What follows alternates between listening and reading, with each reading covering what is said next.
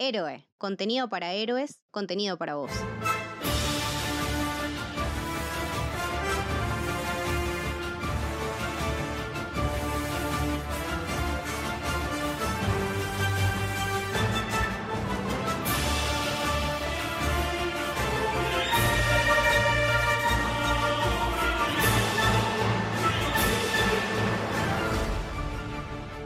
Bienvenidos, bienvenidas, bienvenides al Camino del Héroe. Mi nombre es Leticia y hoy tranquilamente podría ser un episodio de Historia de una galaxia lejana porque estoy con Santi.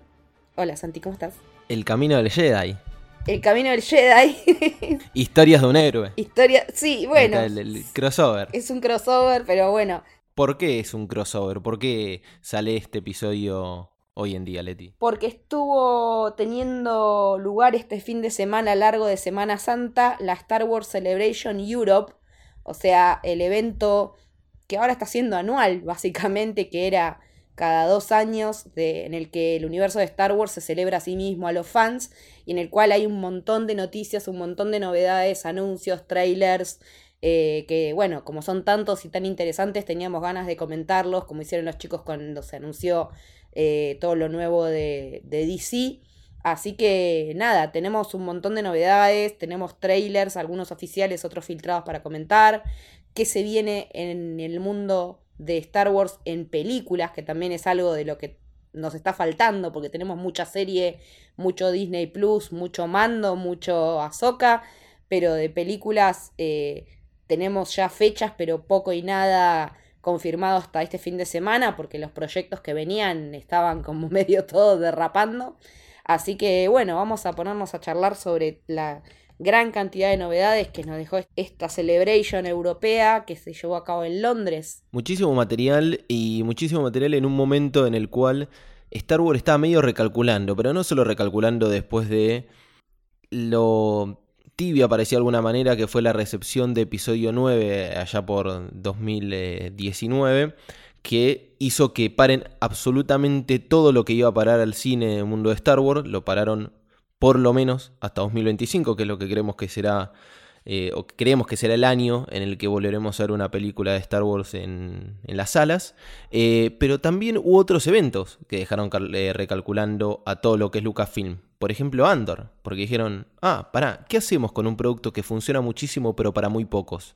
¿De qué manera nos es redituable? Entonces, están redireccionando todo, cambiaron gente arriba en puestos directivos, eh, empezaron a darle más pelota a algunas personas o a escuchar a algunas personas, a escuchar menos a otras, eh, movieron películas o movieron, eh, cambiaron silla de directores, mejor dicho.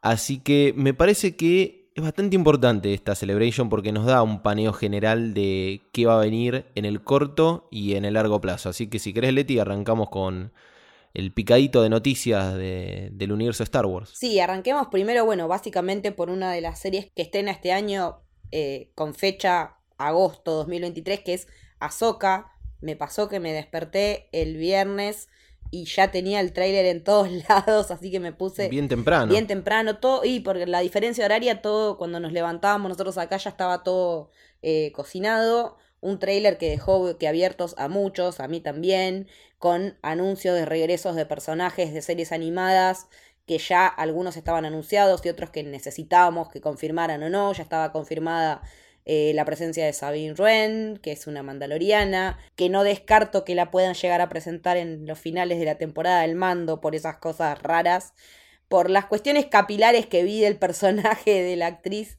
eh, de Natalia Lee Bordizo. Eh, en el trailer de Ahsoka aparece con el pelo de una manera, después vi un frame con ella con el pelo de otra manera, porque sabemos que a Sabine le gusta cambiar de color de pelo y de cortes. Pero lo interesante para ver de este tráiler es que está, Ahsoka está como percibiendo que hay algo que se está moviendo en, a nivel fuerza, digamos, como que hay algo que, que, que está pasando.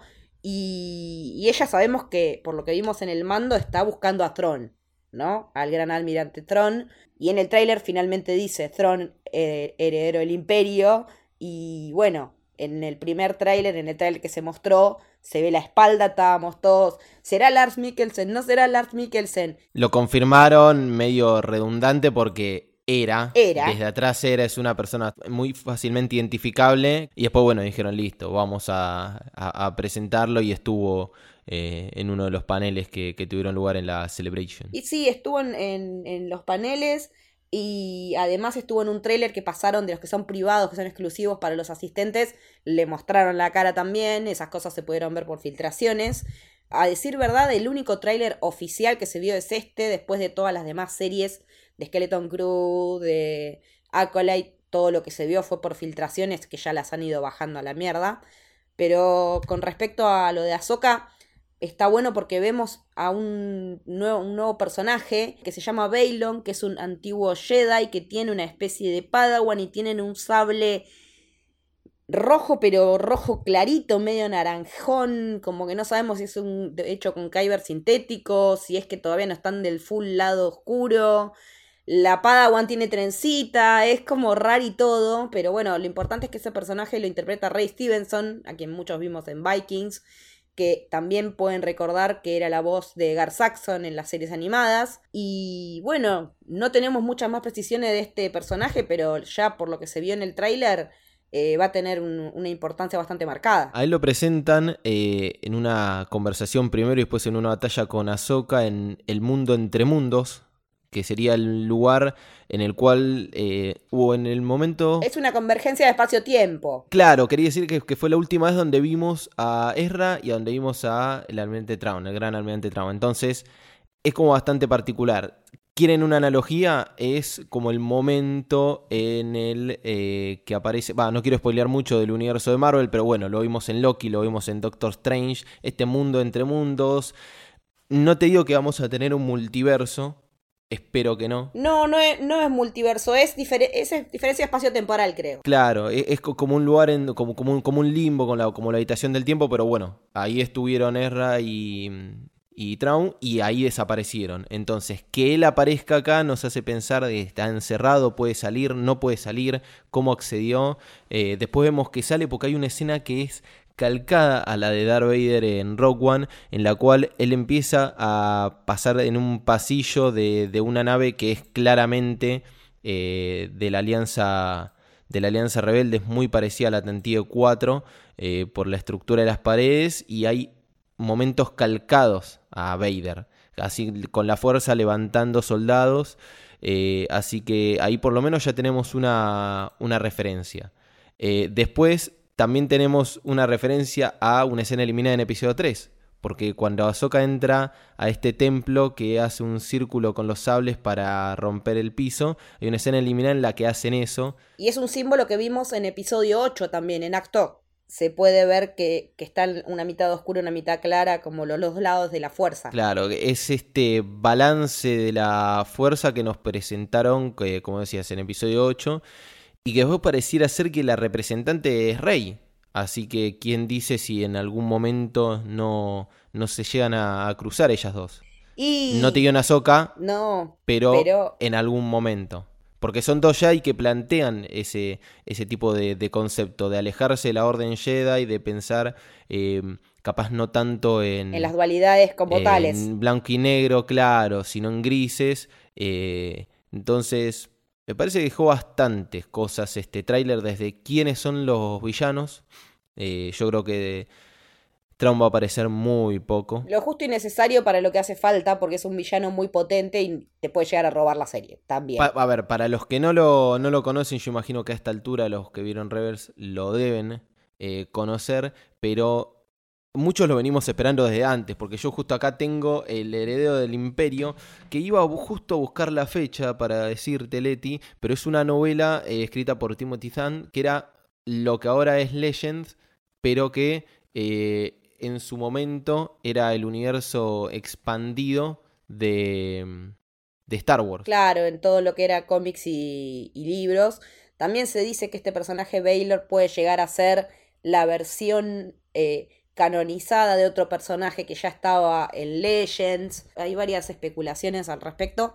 Y con lo que decís de Ahsoka y Rey, medio que nos adelantamos, pero bueno, Rey va a tener su futuro en Star Wars, por lo menos por ahora parece. Después lo vamos a comentar más en, en detalle. Esperemos que Ahsoka esté viva para ese momento también. No sabemos la expectativa de vida de los Togruta, o sea. Eso te iba a decir, o sea, al ser una raza alienígena lo puedes extender eh, un montón, eso, lo mismo que pasa con, eh, con Grogu, eh, entonces no creo que sea un problema. Pero bueno, también tenemos escena eh, calcada del final de, Rebels. Hay muchas cosas en el, en el tráiler, mucha información. Em, y, y, bueno, y una de las cosas también que me gustó mucho es cuando presentan a ella como Outcast, no me sale la traducción al castellano, pero sería como marginada. Sí, marginada, es en realidad marginada, rebelde. Jedi y había otra más que le, le ponían, creo que eran cuatro, como las características que le ponen a ella, guerrera, guerrera marginada, eh, rebelde y Jedi. Pero a mí me causa lo de Jedi porque ella misma en Clone Wars se terminó diciendo yo no soy Jedi, o sea. Pero sigue relacionada a la orden, a la orden Jedi, viste, que, que, también con Luke. En... Pero el episodio de ella en el mando se llama de Jedi, así que. Por eso, yo creo que los, lo sigue siendo, capaz es una nueva alternativa de, de, de lo que sería la orden Jedi. Y la otra que queda es que realmente o sea, no, lo puede evitar, ella esté conflictuada con todo lo que es la, la Orden Jedi, pero sea, ya, ya sea parte de ellos. Una, vez Jedi ya para siempre, no sé, algo de ese estilo, claro. Once a Jedi, always a Jedi. Y por lo que vimos en los episodios del mando Boba Fett, con, con el tema del no attachments y qué sé yo, sigue teniendo un poco de, de todo eso que mamó tan de chiquita, ¿no? Que sabemos por lo que vimos en Tales of the Jedi que va a tener una segunda temporada eh, ya que estamos, lo comentamos, todavía no se sabe basada en qué personajes, pero va a tener una segunda temporada.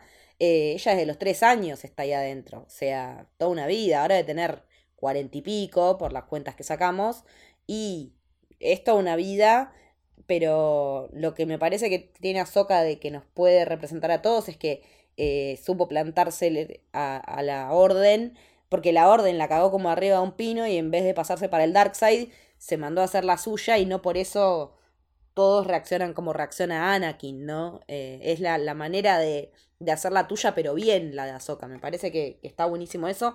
Decime por Dios que pegaste un grito cuando la viste a Jera sin dula. Sí, pero, pero cu cuando los vi todos, hasta Ch Chopper parecía que estaba animado. Incluso, eh, a ver, el nivel de realismo muchas veces cuesta esto de la adaptación. Las mismas dudas teníamos con Rosario Dawson, eh, porque Ashley es muy Ahsoka. O sea, es Ahsoka y es muy Ahsoka. Físicamente, capaz que hacía un poco de, de, de, agua. Por eso la eligieron a Rosario Dawson. Pero eh, ya completamos. Y es rubia ojo celeste, no daba mucho. Claro. No, bueno, pero todo se podía arreglar. Yo creo que incluso me parecía que en cuerpo capaz no lo podían eh, solucionar mucho porque es distinta al, al, a Azuka, pero bueno, la vimos con Rosario Dawson. Que sigue agradeciéndole a Boss Logic por ese eh, fancast que hizo y que vio Filoni, o sea, básicamente Rosario Dawson la tenemos haciendo de Azoka por un fancast, o sea, y me parece perfecto porque con varios actores nos están dando un fanservice del bueno en Star Wars, me parece. Sí, para mí Gera sin duda me gusta mucho eh, cómo está. Que es, bueno, eh, Mary Elizabeth Winstead, más conocida como Ramona Flowers. Y también ahora eh, esposa de Iwan McGregor, nuestro Obi-Wan. Así que todo queda en familia. Me gusta, me gusta que se mantenga así. Eh, y que vayan apareciendo a poco. Y bueno, si más o menos están viendo Mando, esto no es spoiler, pero Seb también apareció, tuvo un cameo, no implicó nada, pero estuvo, entonces ya a poco la vamos completando toda la, la crew de la Ghost. La Ghost. Y nos queda hablar de Ezra, porque a Ezra lo vimos en el tráiler. Aparece en modo holograma, pero muy poco. En modo holograma, que va a estar interpretado por Emane Fandi. Nada, todo esto es la búsqueda de Ezra Bridger, que también ya es un tipo de la edad de Luke, porque nunca me olvido ese dato, nació dos días después que Luke y Leia, después de la, de la Orden 66.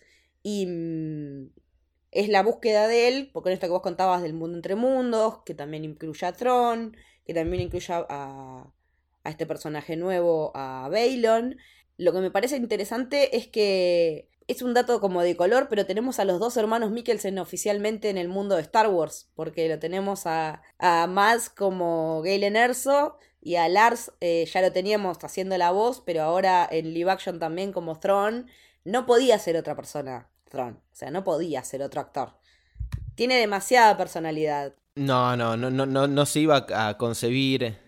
Era uno de esos. Esas cosas están totalmente cantadas que podían no llegarlo a, a, decir o a manifestar desde Lucasfilm, pero, pero se sabía. Eh, así que bueno, básicamente eso va a hacer eh. Hay algún inquisidor también dando vueltas. Hay algún inquisidor también dando vueltas. No sabemos cuál hermano o hermana, pero vimos a alguien con, uno de los sables de los inquisidores. Y vamos a repasar que tenemos lista de directores. Va a tener ocho episodios y bueno, va a dirigir Dave Filoni. Otro de los episodios lo dirige Steph Green, que es una mina que dirigió episodios de The Americans, de Watchmen y de Boba Fett. A Peter Ramsey, después a Jennifer eh, Getzinger, que también laburó en un montón de lados, en Mad Men, en Westworld, en Outlander, Daredevil, Agent Carter y Gita Patel, que estuvo eh, recientemente en House of the Dragon, en The Great, en otras series que, muy buenas que son como Santa Clarita Diet, Dead to Me eh, y Atypical. Y otro que ya a esta altura se ganó un, nombre propio en el universo Star Wars, que ya es productor ejecutivo de Mandalorian, que es Rick Famuyiwa. Así que tenemos seis directores para ocho episodios. Pongo plata que Filoni abre y cierra. Y yo podría decirte que si es tan de la casa Rick Famuyiwa también puede llegar a tener otro episodio. Eh, la música la va a hacer Kevin Kinner, que es quien hizo la música de Clone Wars y de Rebels. Estrena en agosto de 2023, así que queda muy poco para que, para que vuelva a Soca. Y un datito interesante es que en el panel se mostró que Filoni estuvo trabajando con, George Lucas, con eh, The Maker, en la serie de Ahsoka. Así que tiene la venia de George la serie y eso me deja muy, muy tranquila. Vuelve Jar Jar Binks. volvió, ya volvió, en forma de fichas, pero volvió. Eh, volvió el actor, en el mando apareció, eh, no lo vamos a comentar, lo vamos a comentar cuando grabemos el episodio de la temporada del mando, pero el actor tuvo su merecido reconocimiento y regreso a Star Wars y encima es un cabeza y aparte es un cabeza de tacho de Star Wars, así que merecidísimo también. Eh, viendo todo lo que tenemos en, eh, en el tráiler de Ahsoka, digo, de repente así de la nada volvieron a aparecer Sith y volvieron a aparecer Jedi. Quiero que me lo justifiquen muy bien eso. Volvieron a aparecer usuarios del Dark de la fuerza que están en el Dark Side. No quiere decir que sean Sith. Sí, no, tener razón, no son Sith, pero Jedi sí. Pero ya ahí sí aparecieron. Es que la Orden 66 por lo visto fue mucho menos eficaz de lo que pensábamos. Claro, eh, el emperador termina siendo más estúpido de lo que fueron de lo que fue la Orden Jedi. Eh, porque sí, de repente eh, nos encontramos con un montón de, de Jedi que sigan insistiendo y pululando ahí por la galaxia. Y nos fuimos dando cuenta no solo en, con el personaje de, Cameron, ese fue el nombre, Jedi Fallen Order, ahí está, con Cal Kestis en Jedi Fallen Order.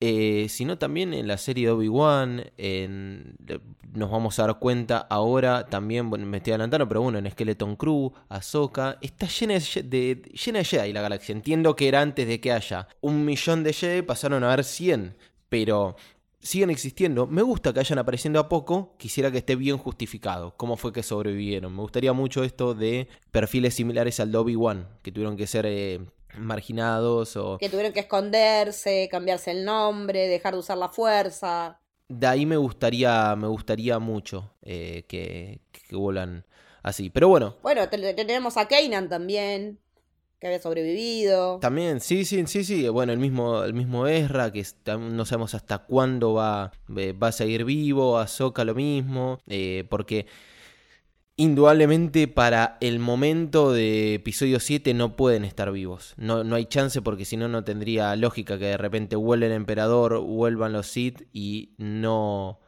Eh, ellos no aparezcan. Entonces, para, para ese momento, estamos hablando de 30 años después de episodio 6, ya no tendrían que estar vivos. A menos que planteemos que la galaxia es tan grande que no se dan cuenta, pero era como la, todo lo que fue la saga de Skywalker, era el foco de los problemas principales de toda la galaxia, entonces tendrían que haber eh, aparecido ahí, a menos que haya alguna, alguna excusa, pero bueno, excusa, digo, buena excusa, digo, que, que, que, se justifique eh, por qué es que no, que no estaban. Pero bueno, hablamos de los Jedi, pasamos a los Sith ahora. Vamos a hablar de la serie de Leslie Headland, la productora ejecutiva y showrunner de Ryan Doll, que es The Acolyte, una de las series que también estrena en 2024, más o menos, todavía sin fecha. Presentaron un nuevo logo. Esto se suele dar mucho, que en una celebration te muestran un logo y después lo redefinen. En Marvel pasa lo mismo.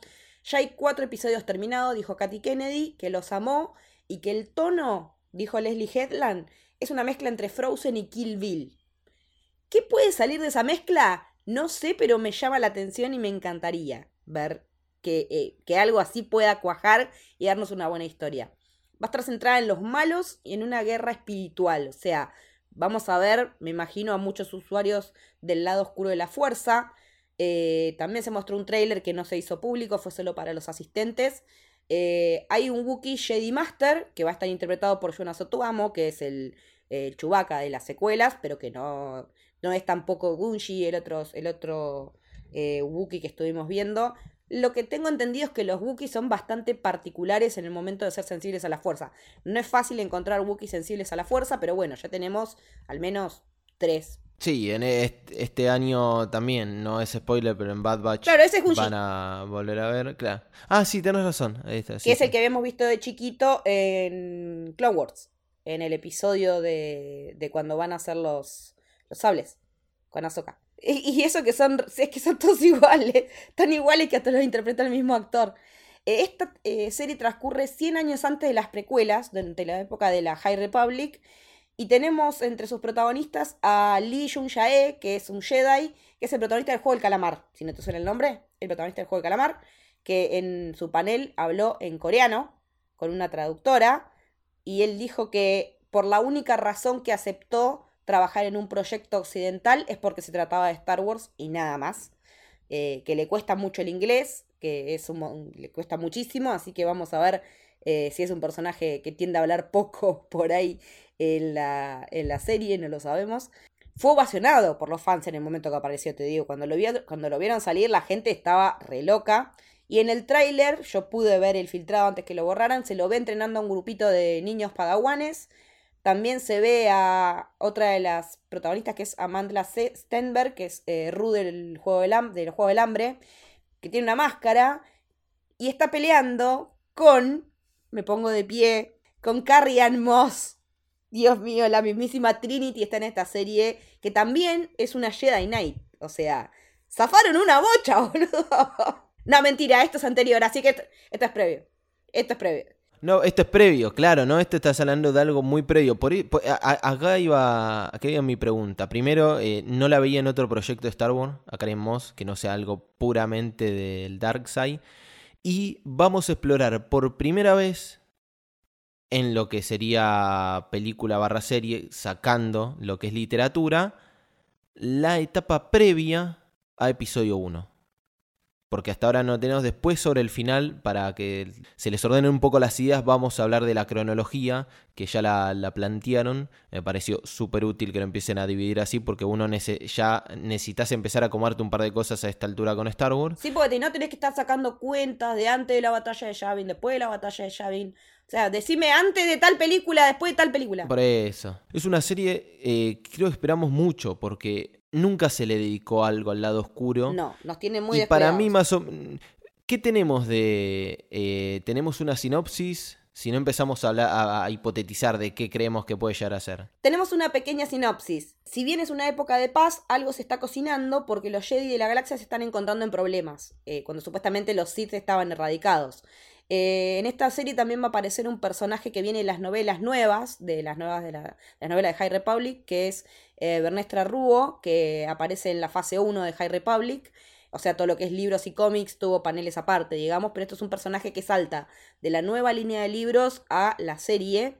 Es el personaje interpretado por Rebecca Henderson, que también viene de Ryan Doll, o sea, se la trajo Leslie Headland para trabajar acá. Tiene mucha presencia de artes manciales y todo apunta a que va a explorar más que nada el Dark Side. Otros actores y actrices son Manny Jacinto de The Good Place, que era Jason, Daphne King, que es eh, X23 en Logan y Lyra en La Materia Oscura, y Jodie Turner Smith de Sex Education. Pero a nivel Trama no tenemos mucha más información, pues ya te digo, es un tráiler que se, filtraron unos pocos segundos. Un teaser en realidad, entonces no te brinda información sobre de qué, de qué va a tratar el, en este caso la, la serie. Estamos hablando de un... A ver, hace mucho tiempo, en una galaxia muy lejana, pero realmente mucho tiempo antes de episodio 1, estaban los Jedi y los Sith, y los, Jedi y los Sith eran como que tipo brujos, experimentaban, pónganse a pensar como, no sé, como una época eh, medieval, digamos.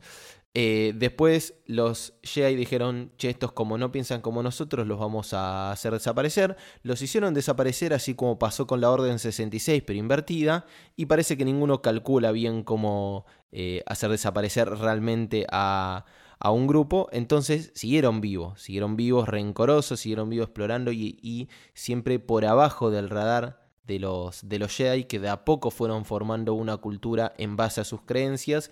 Y en el momento en el que empieza a volver un poco eh, el lado oscuro sería más o este. menos. Eso es lo que se dice que esta serie presenta como el resurgimiento eh, del lado la oscuro. la movida de fichas del lado del dark side como algo organizado teniendo en cuenta también que el dark side tiene otras maneras de de ser usada como por ejemplo eh, las brujas del planeta de, de Darth Maul. O sea, no hay una sola manera de usar la... No, no solamente te puede ser Sith o un ex Jedi pasado al lado oscuro. Hay distintas maneras de mostrar el lado oscuro de la fuerza, como también hay distintas maneras de usar el lado luminoso. Y tenés también los seres como el Bendu que están ahí y que eh, saben que están los dos y no toman partido. O sea... Claro, sí, sí, también como en algún momento lo eh, plantean el balance de la fuerza es que esté entre, los, entre estos dos eh, lados. Pero bueno, entonces teníamos el resurgimiento del lado oscuro mucho tiempo antes del resurgimiento de los Sith, que es lo que vemos en episodio 1. Porque de a poco van a ir, pero ya capaz había una estructura y nos puede servir como preámbulo para lo que va pasando. Pero bueno, esta tenemos fecha de estreno en 2024, sin todavía sin sin mes, pero yo me imagino que puede llegar a ser el estreno del 4 de mayo de 2024. 4 de mayo para vos, yo le iba a tirar más para agosto, que esté un año entre Azoka y... Y para agosto, no, porque en agosto va a estrenar la segunda temporada de Andor. Ah, es agosto, cierto. Ya está confirmado que la segunda temporada de Andor, que, o sea, Andor está actualmente filmándose la temporada 2. En agosto de este año terminan de filmar la temporada 2. Lo dijeron en el panel que se tomaron un break de filmación para ir a la Celebration y volver, pues estaban filmando en Glasgow, en Islandia, en varios lugares, en las mismas locaciones de la, de la temporada 1, y terminan de filmar ahora en agosto y que la temporada va a estar para agosto del año que viene. Así que todavía no tenemos un estreno para, fuerte de algo para mayo de 2024, yo creo que podría ser The Acolyte. Puede ser mayo. Y agosto de 2024 entonces vamos a tener eh, Andor, que ya cambia la estructura de, episodios. ¿Cuánto pasa entre cada episodio? Van a ser eh, un año, ¿no? Eh, cada uno de los episodios.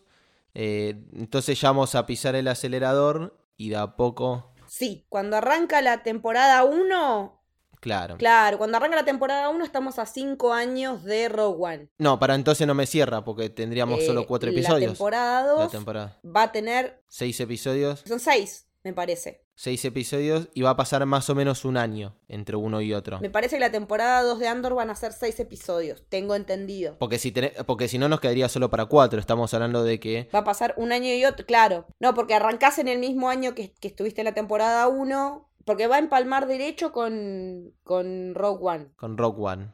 De la misma manera que Rogue One lo hizo con A New Hope. Exactamente. Y Diego Luna decía que lo que les va a convenir es terminar de ver la temporada 2, ir corriendo a ver Rogue One y después episodio 4 porque va a estar toda una conectividad que la verdad Tony Gilroy te agradezco un montón porque nos ayudas mucho que todo esté en una sola línea así ordenadito.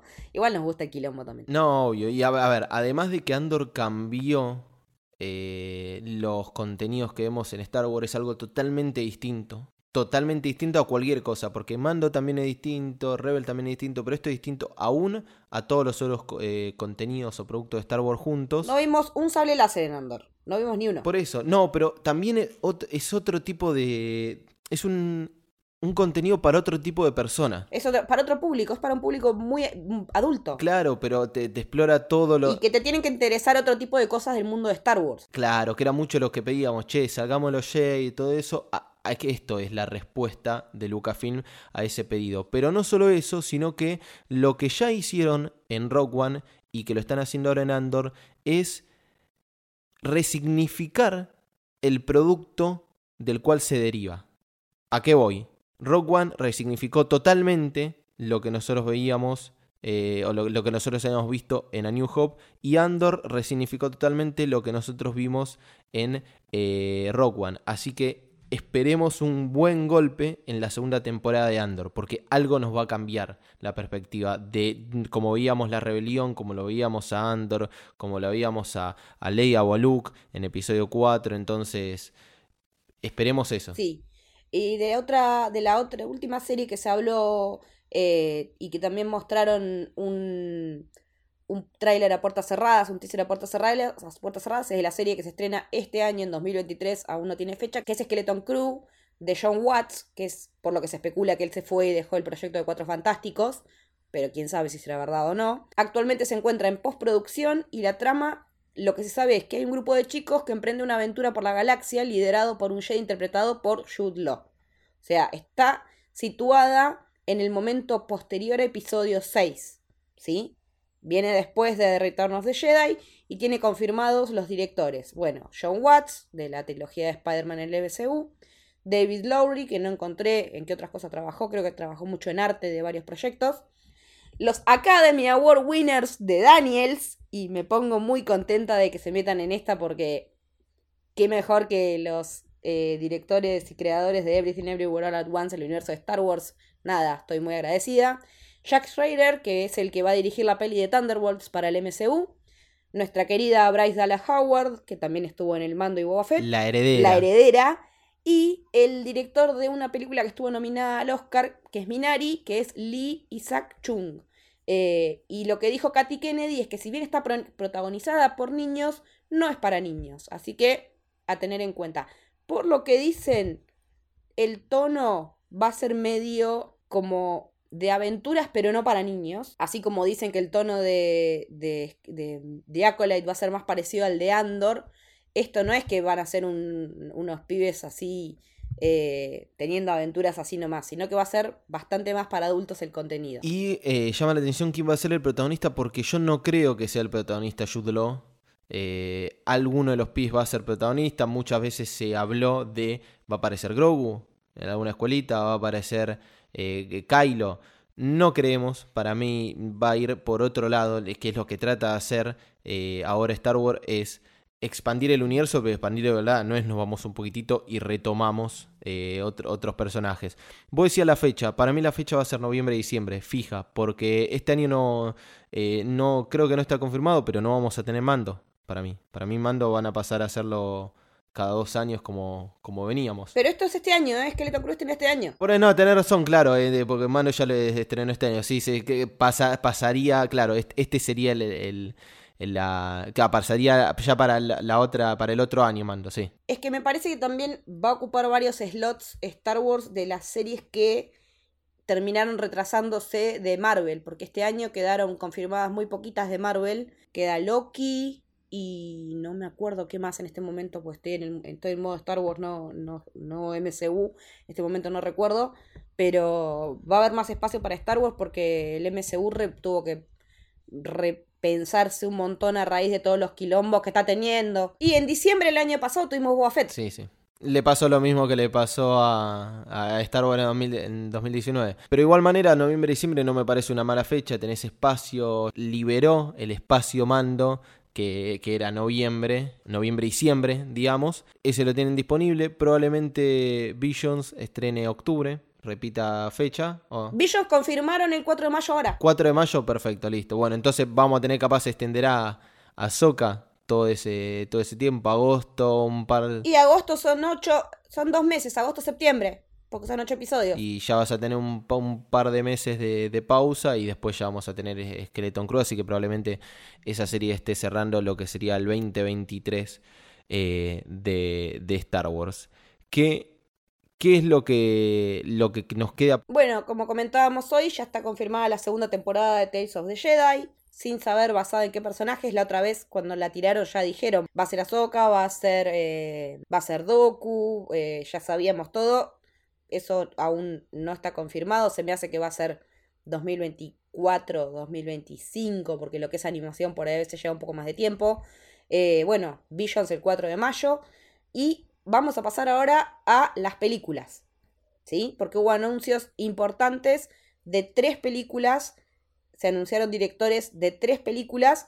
Y para esto es importante primero detallar la línea de tiempo que vos decías recién, Santi, porque nos dieron un organigrama, pusieron a, a a lo Marvel todos los logos y los nombres de las etapas, de las eras en realidad. Que ya lo teníamos, allá teníamos algo similar, pero con las películas. Acá lo que plantea es como las fases del universo cinematográfico de Marvel. Que ya pasa a ser eh, la saga del infinito, la saga de no sé cuánto. Ahora lo ordenaron. Vamos a ir de lo más, de, de- de, digamos, de lo más viejo a lo más nuevo. Y mientras tanto, Y también podemos decir lo que ya tiene contenido, porque mucho de lo que está acá ya sucedió. eso iba a decir, le vamos a ir situando ahora en algunas, algunas películas o series para que se vayan ubicando más o menos. Pero bueno, el primero sería El Amanecer de los Jedi, la primera etapa. Esa etapa es una película que se anunció ahora, dirigida por James Mangold, director de Ford vs. Ferrari, de Logan, de la próxima de Indiana Jones. que también estuvieron pasando el tráiler en la Celebration, porque bueno, Lucasfilms. Me gustó, me gustó. Está eh, bueno, sí, yo- Los Rolling Stone con Indiana. Pegaba muy bien, pegaba muy bien. Y aparte también con esa cuestión de me estoy jubilando, me está bueno. Eh, James Mangold va a dirigir una película sobre los primeros Jedi, el origen de la fuerza, quién la descubrió y cómo. Según dijo el director, va a ser como una épica bíblica a lo Ben-Hur y los Diez Mandamientos, como inspiración, digamos, y confirmó que está escribiendo no solo este proyecto, sino la peli de Swamp Thing para DC. O sea, él el día que se hizo el, el anuncio de las cosas de DC subió una imagen de Swamp Thing que nunca sabes si te está diciendo, che, esta es mía, che, mira qué buen arte, che, llámenme. Confirmó que está escribiendo las dos en paralelo, por lo que no sabe cuál se va a estrenar primero, porque cada proyecto lleva su tiempo y será primero el que le toque. Y esto va a estar Fecha estimativa, sí, esta fecha estimativa podría llegar a ser eh, como muy temprano, digamos, 2025. 2027. No, 2025 o 2025. No, 2025 yo creo que van a cerrar el Filoniverse. Voy a decir, prim- claro, primero Filoni, después... Va, o por ahí es muy pronto, no sé. Vamos a ver, depende. Porque si está trabajando en dos películas a la vez, puede ser cualquiera de, de los dos slots. Pero bueno, va, va a ser así algo como algo más eh, medieval o como decía, de, de, de una de, algo... Una... Eh, más que medieval, eh, a ver, para que te ubiques en- temporalmente, esto es 25.000 años antes de Clone Wars. O sea, vamos a ir a la, a la Pangea de Star Wars. Es literalmente lo que es así, una época bíblica, este, estamos hablando de cómo se, cómo será, porque yo sabes que me imagino mucho, no te digo la pasión de Cristo, pero eh, mucho, mu- mucha creencia, mucha eh, mitología, mucha religión en base a, a- a los Jedi y, y co- como que todavía no están armados como una estructura, no tiene un Jesús, pero algo de ese estilo me, me imagino. No, no existe. O sea, me imagino que va a ser algo de, che, percibo algo, ¿qué onda? Y esa exploración. La- el autodescubrimiento, pero queda corto para una película. Queda muy corto para una película. Tengo una cita textual del director en el que él dice, el primer Jedi, los orígenes de la fuerza, me parecen algo realmente interesante y lo que me intriga es tener el espacio para darle a esta historia y ver cómo encaja en el gran esquema de todas las cosas, que es algo que ya no se encuentra tan fácil y creo que es algo que a todo el mundo le genera alguna curiosidad, eh, de dónde viene, cuál es la historia, quién encontró la fuerza, si es que alguien la encontró. O sea, eso es lo que dice él. Me gusta, llama, llama la atención. eh, y bueno, va a ser lo más atrás. ¿Se acuerdan que habíamos dicho que lo más atrás era de Acolyte? En el momento que culmine este proyecto que todavía está muy, muy en preproducción, eh, el momento que culmine va a ser lo más atrás en el tiempo que vamos a haber ido en el universo de Star Wars. Lo que sigue, la etapa que sigue es The Old Republic, que le sonará porque uno de los videojuegos más conocidos del universo de Star Wars es Night of the Old Republic, o sea que existió llamado KOTOR. Eh, esto ya existe, ya existía esta etapa, no se había planteado. Entonces, en un momento era la más vieja, ahora tenemos of the Jedi, la más antigua. Claro, como el amanecer de los Jedi sería. Claro, acá en The Old Republic vamos a tener todos los cómics, ya en, en parte va, ¿no? Porque de High Republic también puede estar ahí la parte de, de, de las novelas, pero puede estar en... en eh, The Acolyte va a estar situada en la High Republic, por ejemplo. Después viene Fall of the Jedi, entonces eh, esto es todo previo a, a las secuelas, a las precuelas. Entonces, ¿qué tenemos en la antigua república ubicado? En la antigua república, nada. O, eh, no, del canon actual, no sé, me parece que todavía nada. Ah, no, sí, tenemos. El videojuego mm, eh, Eclipse. Todavía no salió. Va a salir eh, no sé cuándo. No, no, no sé cuándo va a salir. Ahora voy a buscar eh, si hay alguna, alguna fecha. Pero ese sí lo tenemos ubicado en Star Wars Eclipse. Eh, lo tenemos ubicado más o menos en esa. En, en esa En esa etapa. No, miento. Me parece, me parece que está más para el lado de. De la Alta República. la High Republic. Eso, sí, porque eh, lo, lo- lo est- lo estaba viendo ahí justo. Me parece que acá va a generar más de una duda. Nos está generando más de una duda a nosotros en dónde está situado. Porque en- a lo sumo, bueno, supongamos en la Vieja República no tenemos más que la de Codor. Después, la etapa de la Alta República, ahí es la etapa de mayor esplendor. De, de cuando los Jedi ya liquidaron a los Sith y empiezan a formarse un- todavía más como, eh, como estructura, como la religión oficial de la República y, bueno, todo lo que estaría un poquitito antes de episodio 1. Cla- exactamente. Y si mm, The Acolyte va a estar 100 años antes de episodio 1, va a estar situado en The High Republic y se me parece que ahí va a empezar ahí a caer la High Republic, si se están reagrupando los del Dark Side para resurgir los Sith de alguna manera, digamos.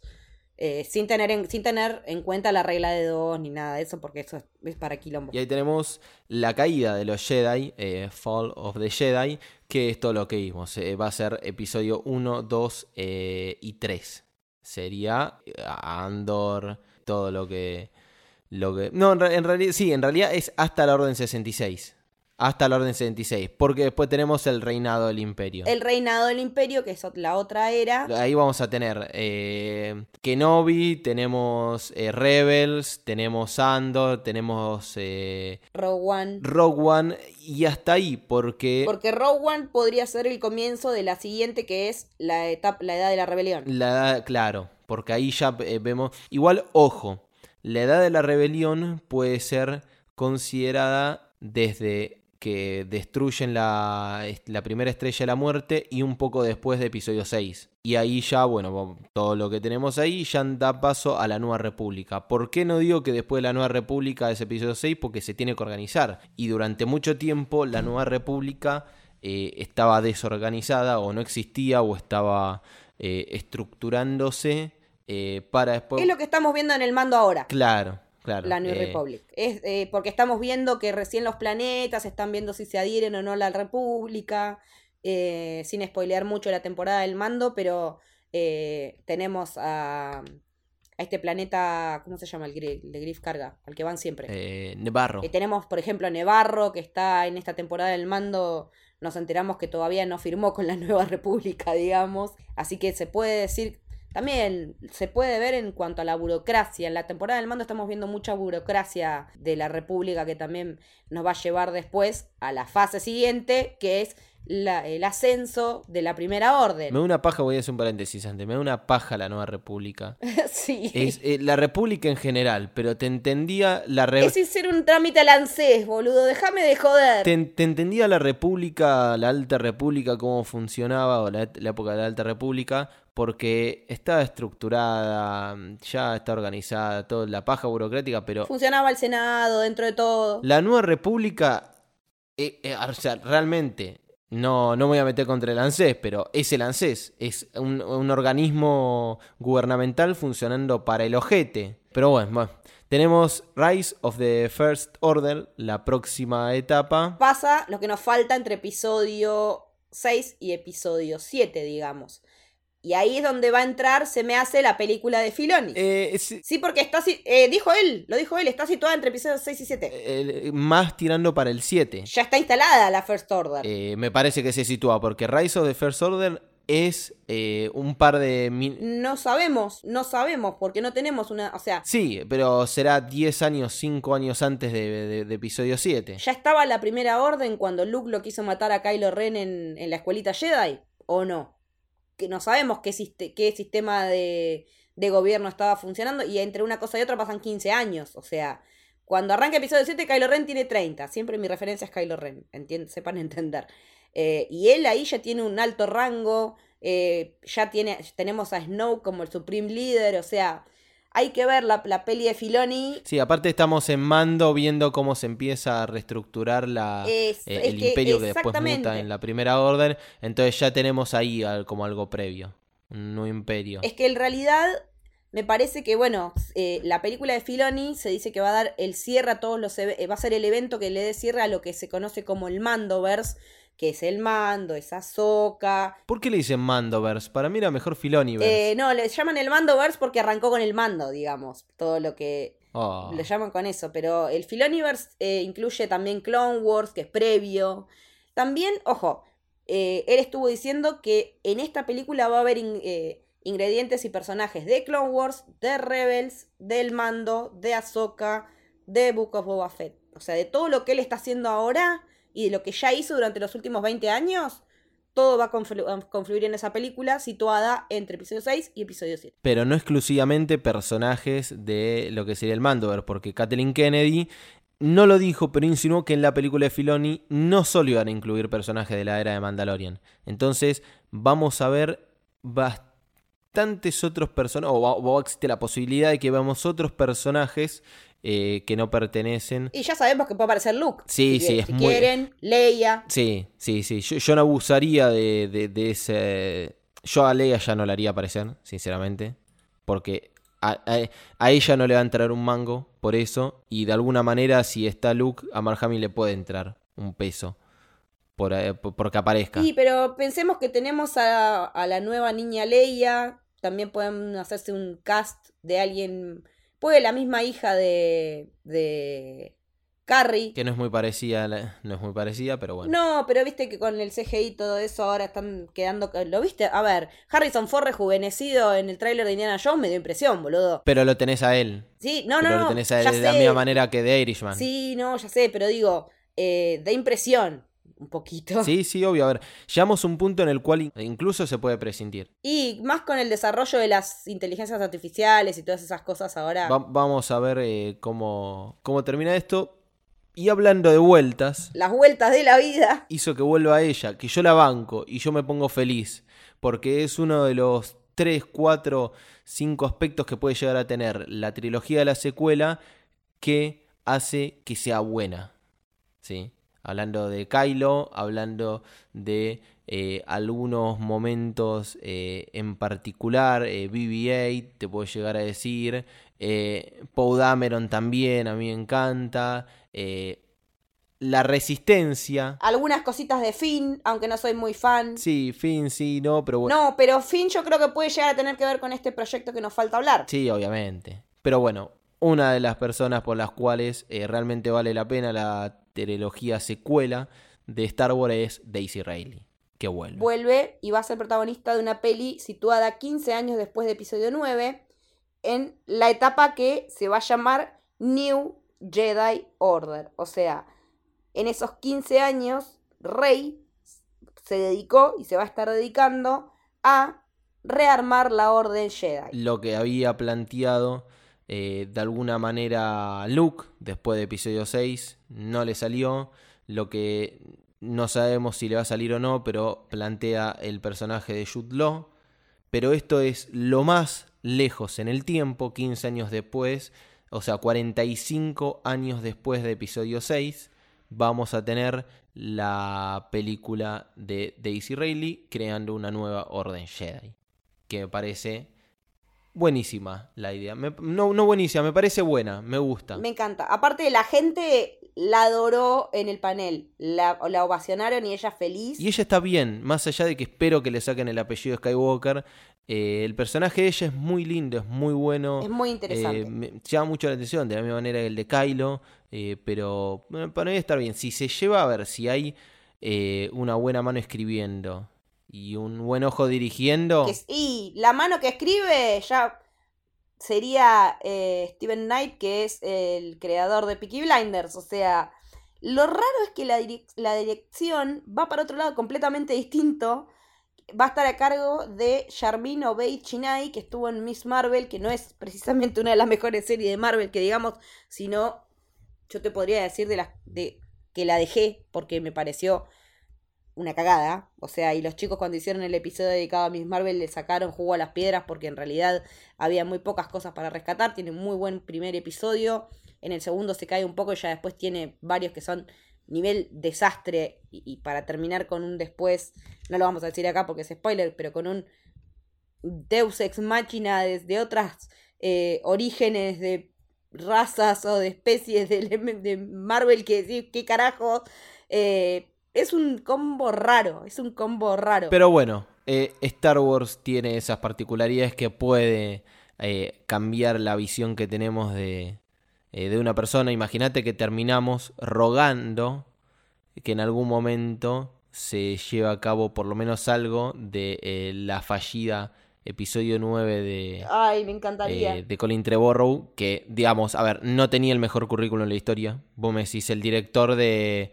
Eh, por eso, vos me decís el director de Jurassic World y yo te digo, no toques a mis niños, pero de repente ves lo que fue el guion del el episodio 9 que iba a estar dirigido por él y decís, eh, me hubiese gustado. Entonces, eh, Star Wars está para sacarnos el, prejuicio. Y algo para esperanzar es que Kathleen Kenny dice que espera ver el guion de Steven Knight eh, para la, película protagonizada por Daisy Riley en el próximo mes y medio. Él espera ver el guion de Kathleen Kennedy, capaz que es algo más de su poder de directora ejecutiva, que es como decir... Eh, no, la, una de las cosas que dijo también ella en esta celebration es, yo soy la que decide qué se hace y qué no.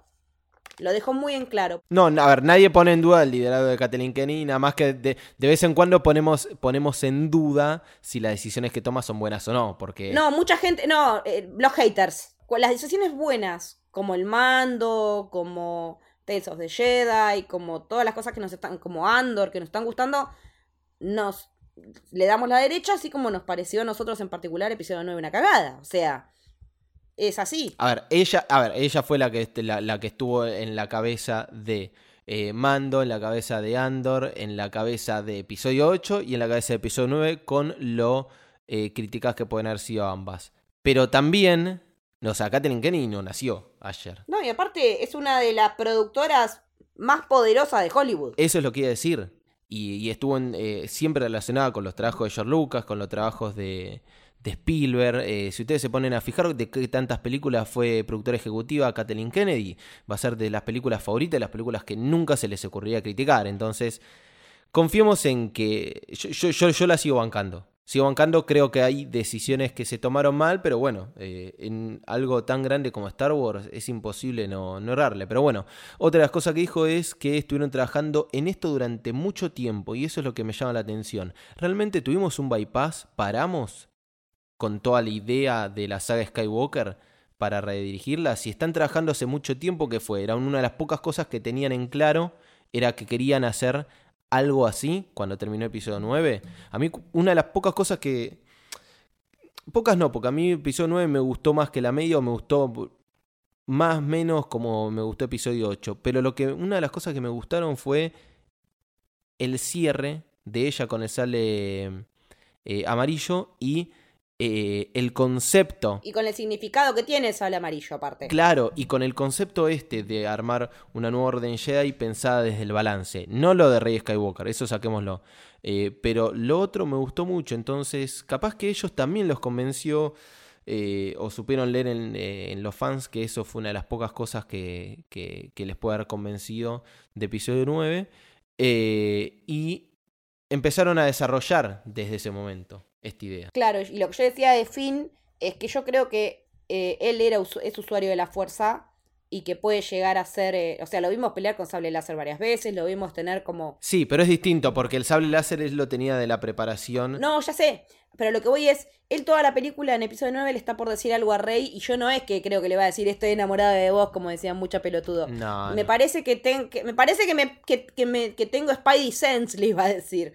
Eh, yo creo que puede ser un, un ladero de ella y otro puede llegar a ser Grogu. Sí, bueno, acá vamos a tener Grogu.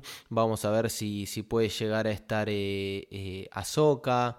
Em, hay, hay, un montón de, de cosas eh, con las cuales nos podemos cruzar. Eh, ya, obviamente, Luke no, pero me llama la atención se ve eh, muy poco. Esta, vos habías dicho que la primera que ibas a ver era la de. Em, en el cine, la, de, la, del- la del Mandoverse, la de Filoni. Yo creo que esta va a ser fija la última. Esta para mí va a ser la última. La de Rey, para dejar descansar la saga. Y por- no solo para eso, sino que es la que necesita que. Es la película que no necesitas que salga mala. Porque si no volvés a insistir con un, con un personaje y con una idea eh, por la, que, eh, la cual te hizo parar de sacar películas de Star Wars, y no lo puedes hacer eh, eh, rápido, no lo puedes hacer sin pensarlo. Para mí esta va a terminar siendo 2029. Eh, difiero de vos con que para mí la, primera va a ser la de... La segunda va a ser la de Filoni y la primera va a ser la de... mm, Es, es que tiene sentido, porque si, ellos dijeron que quieren seguir haciendo el mando como bastante tiempo más. Entonces, yo creo que de acá a 2025 vamos a tener una temporada más de mando y si quieren explotarla más van a tener que esperar a 2027 tranca. ¿No? Ahí no me salía, la de James Mangold. Eso era lo que quería decir. La de James Mangold eh, va a ser la, la primera, porque. Puede ser, sí, tiene sentido. ta- y, y también si vos le tenés que dar a alguno de los tres eh, para hacer una película en, digamos, digamos, en poco tiempo o en el corto plazo, y yo confío en James Mangold. No por no confiar en los otros dos, mucho menos en, en Filoni. No, pero Filoni tiene que atar mucho, tiene que atar muchos cabos. Claro, tiene que cerrar bien. eh, si va a ser de cierre, tiene que tener tiempo. Eh, otra de las cosas que, dijo Kathleen Kennedy, y que esto me gusta que, que vuelva porque no es exclusivo de la saga de Skywalker, es que van a tener scrollings, scrollings de opening. O sea, vamos a volver a ver las letras flotantes explicándote qué pasó antes de la película. Las tres películas. Fue raro ver Rogue One y ver Solo y que no estuviera. Eh, fue raro ir al cine y que no estuviera. Pero está bien porque capaz que eh, ambas son, eh, son spin-off. Entonces capaz que esto no es para los spin-off. Mismo eh, solo y... a ver, Rogue One no podía tener scroll. Porque es un scroll la película. O sea, el scroll inicial de episodio 4 es la película. Y solo era... A ver, también estamos hablando de proyectos que quedaron inconclusos de alguna manera. Porque era esto de ir... Sí, y que tuvieron muy, mil quilombos. Por eso, a ver, Rogue One salió muy bien, Cuando tenía todo para salir mal. Solo salió muy. Claro, solo salió muy mal. Para mí, una de las pocas cosas rescatables es el cast, que me parece que está muy bien el cast, pero la película es muy mala. Eh, pero te acordás que en su momento, cuando habían anunciado episodio 7 en 2015, eh, la idea era irme echando entre películas spin-off. Y uno de los spin-off que había era o el de Obi-Wan o el de eh, Boba Fett, que después se transformaron o mutaron, mejor dicho, en series. Entonces, quedó inconcluso esta, o incon- inconclusa esta idea de hacer spin-off entre medio de las películas. Creo que los spin-off descubrieron que podían ser una muy buena alternativa para formato de serie. Y porque apareció la plataforma nueva que fue Disney Plus. Por eso, entonces que vuelvan los scrolling eh, iniciales a mí me gusta mucho y pueden quedar directamente para todo lo que es en cine. También hay que entender que tiene que estar justificado porque el scroll como que te sitúa un poco. No, lo que dijeron es que va a estar en todas las películas. Por eso digo, pero en digo, todas las películas. te sitúa un poco. Si vos de repente decís, eh, no sé, una película que va pegada a otra o, o que no tiene mucho sentido que te, lo, que te lo justifique, pero yo creo que en las tres sí, porque va a haber pasado 15 años de episodio 9. La otra 25.000 años en el pasado. Claro, y otra va, que ahí no sabemos si va a ser un... eh, no si va a estar bueno, porque lo, lo- lo más viejo que vamos a ir en el pasado va a ser ese scroll, porque te va a explicar de dónde venís. Eh, y bueno, y el de Filoni que no sabemos cómo será. Cuando la Tierra estaba caliente y existía Mirta Legrand. y bueno, como para ir cerrando, le preguntaron también sobre los proyectos anunciados anteriormente. Un poquito lo adelantamos, pero lo vamos a dar la noticia como corresponde. Kathleen Kennedy dijo que Rogue Squadron sigue siendo una historia que quieren contar, pero no saben cuándo y si en formato de serie o peli. O sea, no sabemos ni cuándo ni cómo la queremos hacer. No sabemos si va a estar Patty Jenkins o no. La verdad que no tenemos ni idea. Supongo que ahora con toda la reestructuración de DC Para mí va a ser más formato serie. pero ahora que se reestructuró DC, que eh, no va a haber más película de la Mujer Maravilla y bla bla bla bla, con por lo menos lo que se dice al día de hoy, porque mañana no sabemos con qué, no- qué nos va a tuitear James Gunn. eh, por ahí se vuelve a subir al barco Patty Jenkins, no sabemos. La trilogía de Ryan Johnson sigue en pie, pero de momento el director está con el universo de Knives Out y comprometido para la segunda temporada de Poker Face. Y Taika Waititi está escribiendo su película él solito, no quieren que se le contamine el estilo, no le rompen las pelotas. Va a su paso y es lo que menos me importa del universo de Star Wars, así de corta. Entonces, vas a ver que te va a, vas a ver que va a ser una sorpresa la, de- la, la- de Taika. Eh, no me gusta el cine de Taika, no me gusta. ¿Qué querés que.? Bueno, pero nunca hizo una película de Star Wars. Star Wars termina. Es lo que. es que me- eso es lo que más miedo me da. Pero ¿qué dijimos de lo de Colin Trevorrow? Eh, hay que con Star Wars hay que sacarse el prejuicio total. Hay que dejar que la gente haga, si no hace no continúa. Eh, sí, pero Taika es muy grandilocuente y mete humor cuando no va y se, está, se, se va a meter con Akira ahora también, o sea, ¿cuántos proyectos tiene? Para me- meter humor donde no hay, meter humor donde no hay, ya tenemos episodio 8. No, no, no, no. Donde no tenía No que se lo meter permito, humor desubicado es episodio 8. Un día tenemos que hacer un stream eh, bardeando los episodios que no nos Sí, obvio, ¿no? Eh, porque el bardo va en los streams, no, no va acá. Eh, no, pero es tan. Pero bueno, en sí estas películas que en un momento parecían ser las más cercanas pasaron a ser las que no tienen fecha. Que parece que está bien porque tanto te digo Batiti que como decís es un director bastante particular como Ryan Johnson que quedó pegado al lío de episodio 8 y episodio 9 y eh, Rock Squadron que cambió absolutamente millones de veces que sí, que no, que faltaban dos días, que hicieron, fue la única película, que, de las películas de Star Wars es la única que tenemos material promocional, Rock Squadron claro, había. que es el que sacaron hace un par de años Sí, de, de ella que- de ella, claro, al lado, eh, al lado de un X-Wing. Entonces, Rari. claro, ca- cambió, cómo cambió todo. Fíjate cómo cambió todo. Entonces, creo que son las que realmente necesitan tiempo como para que lo pensemos bien. Así como dije que la de Raid había que pensarla bien, estas que no tengan fecha, que sean más a largo plazo. Para mí está bien estructurado. No, a mí me deja tranquila. Me deja tranquila que la de Ryan Johnson siga en pie. Porque me parece que es un tipo que tiene más para darle Star Wars. De lo que no se habló nunca más fue de la trilogía de Benioff y Weiss. Por suerte. Benioff y Weiss desaparecieron de la faz de la Tierra. Supuestamente habían tenido un contrato con Netflix.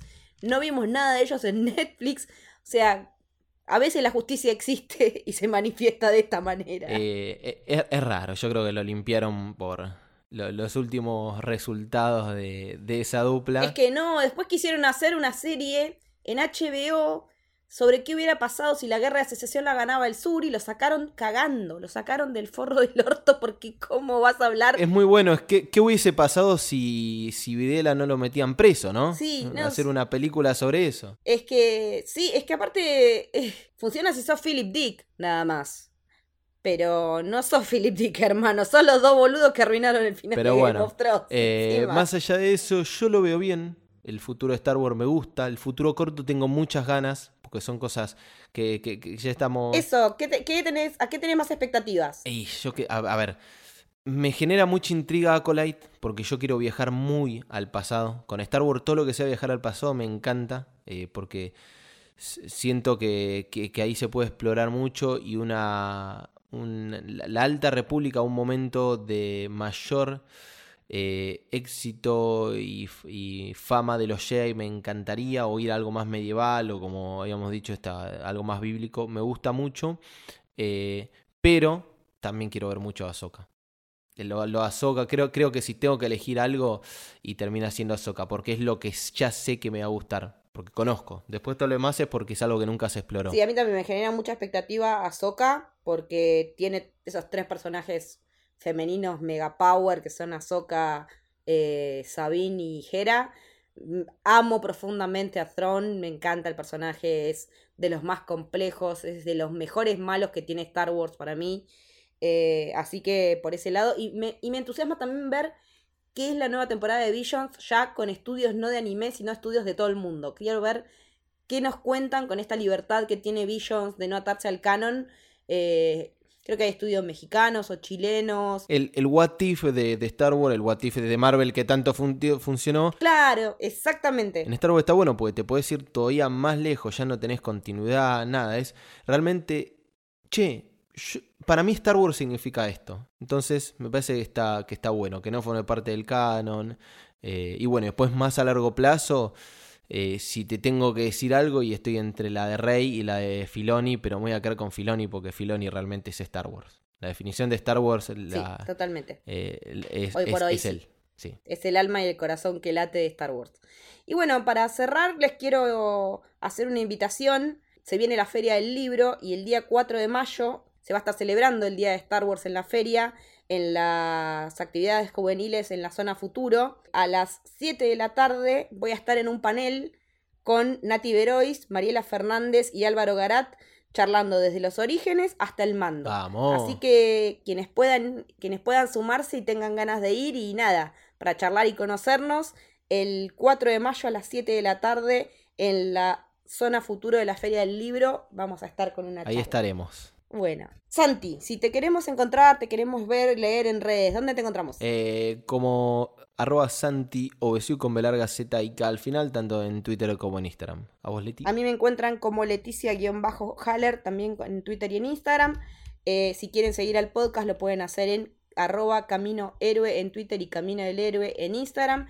Si quieren seguir a la productora, madre de este podcast y de muchos más, lo pueden hacer en arroba sos héroe. Y ahí también tienen la información de nuestro Club del Héroe, que es un club de suscriptores eh, al cual se pueden sumar por muy, muy, muy poquita plata y en el cual eh, nos la pasamos hablando. Estuvimos todos estos días de Celebration comentando, subiendo videos, pasándonos links para ver cosas, eh, memes, de todo. Estuvimos prendidos a fuego realmente en el Discord.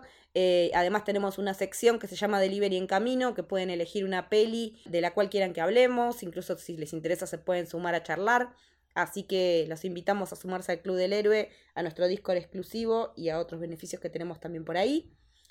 Esto es el Camino del Héroe. Espero que les haya gustado. Adiós.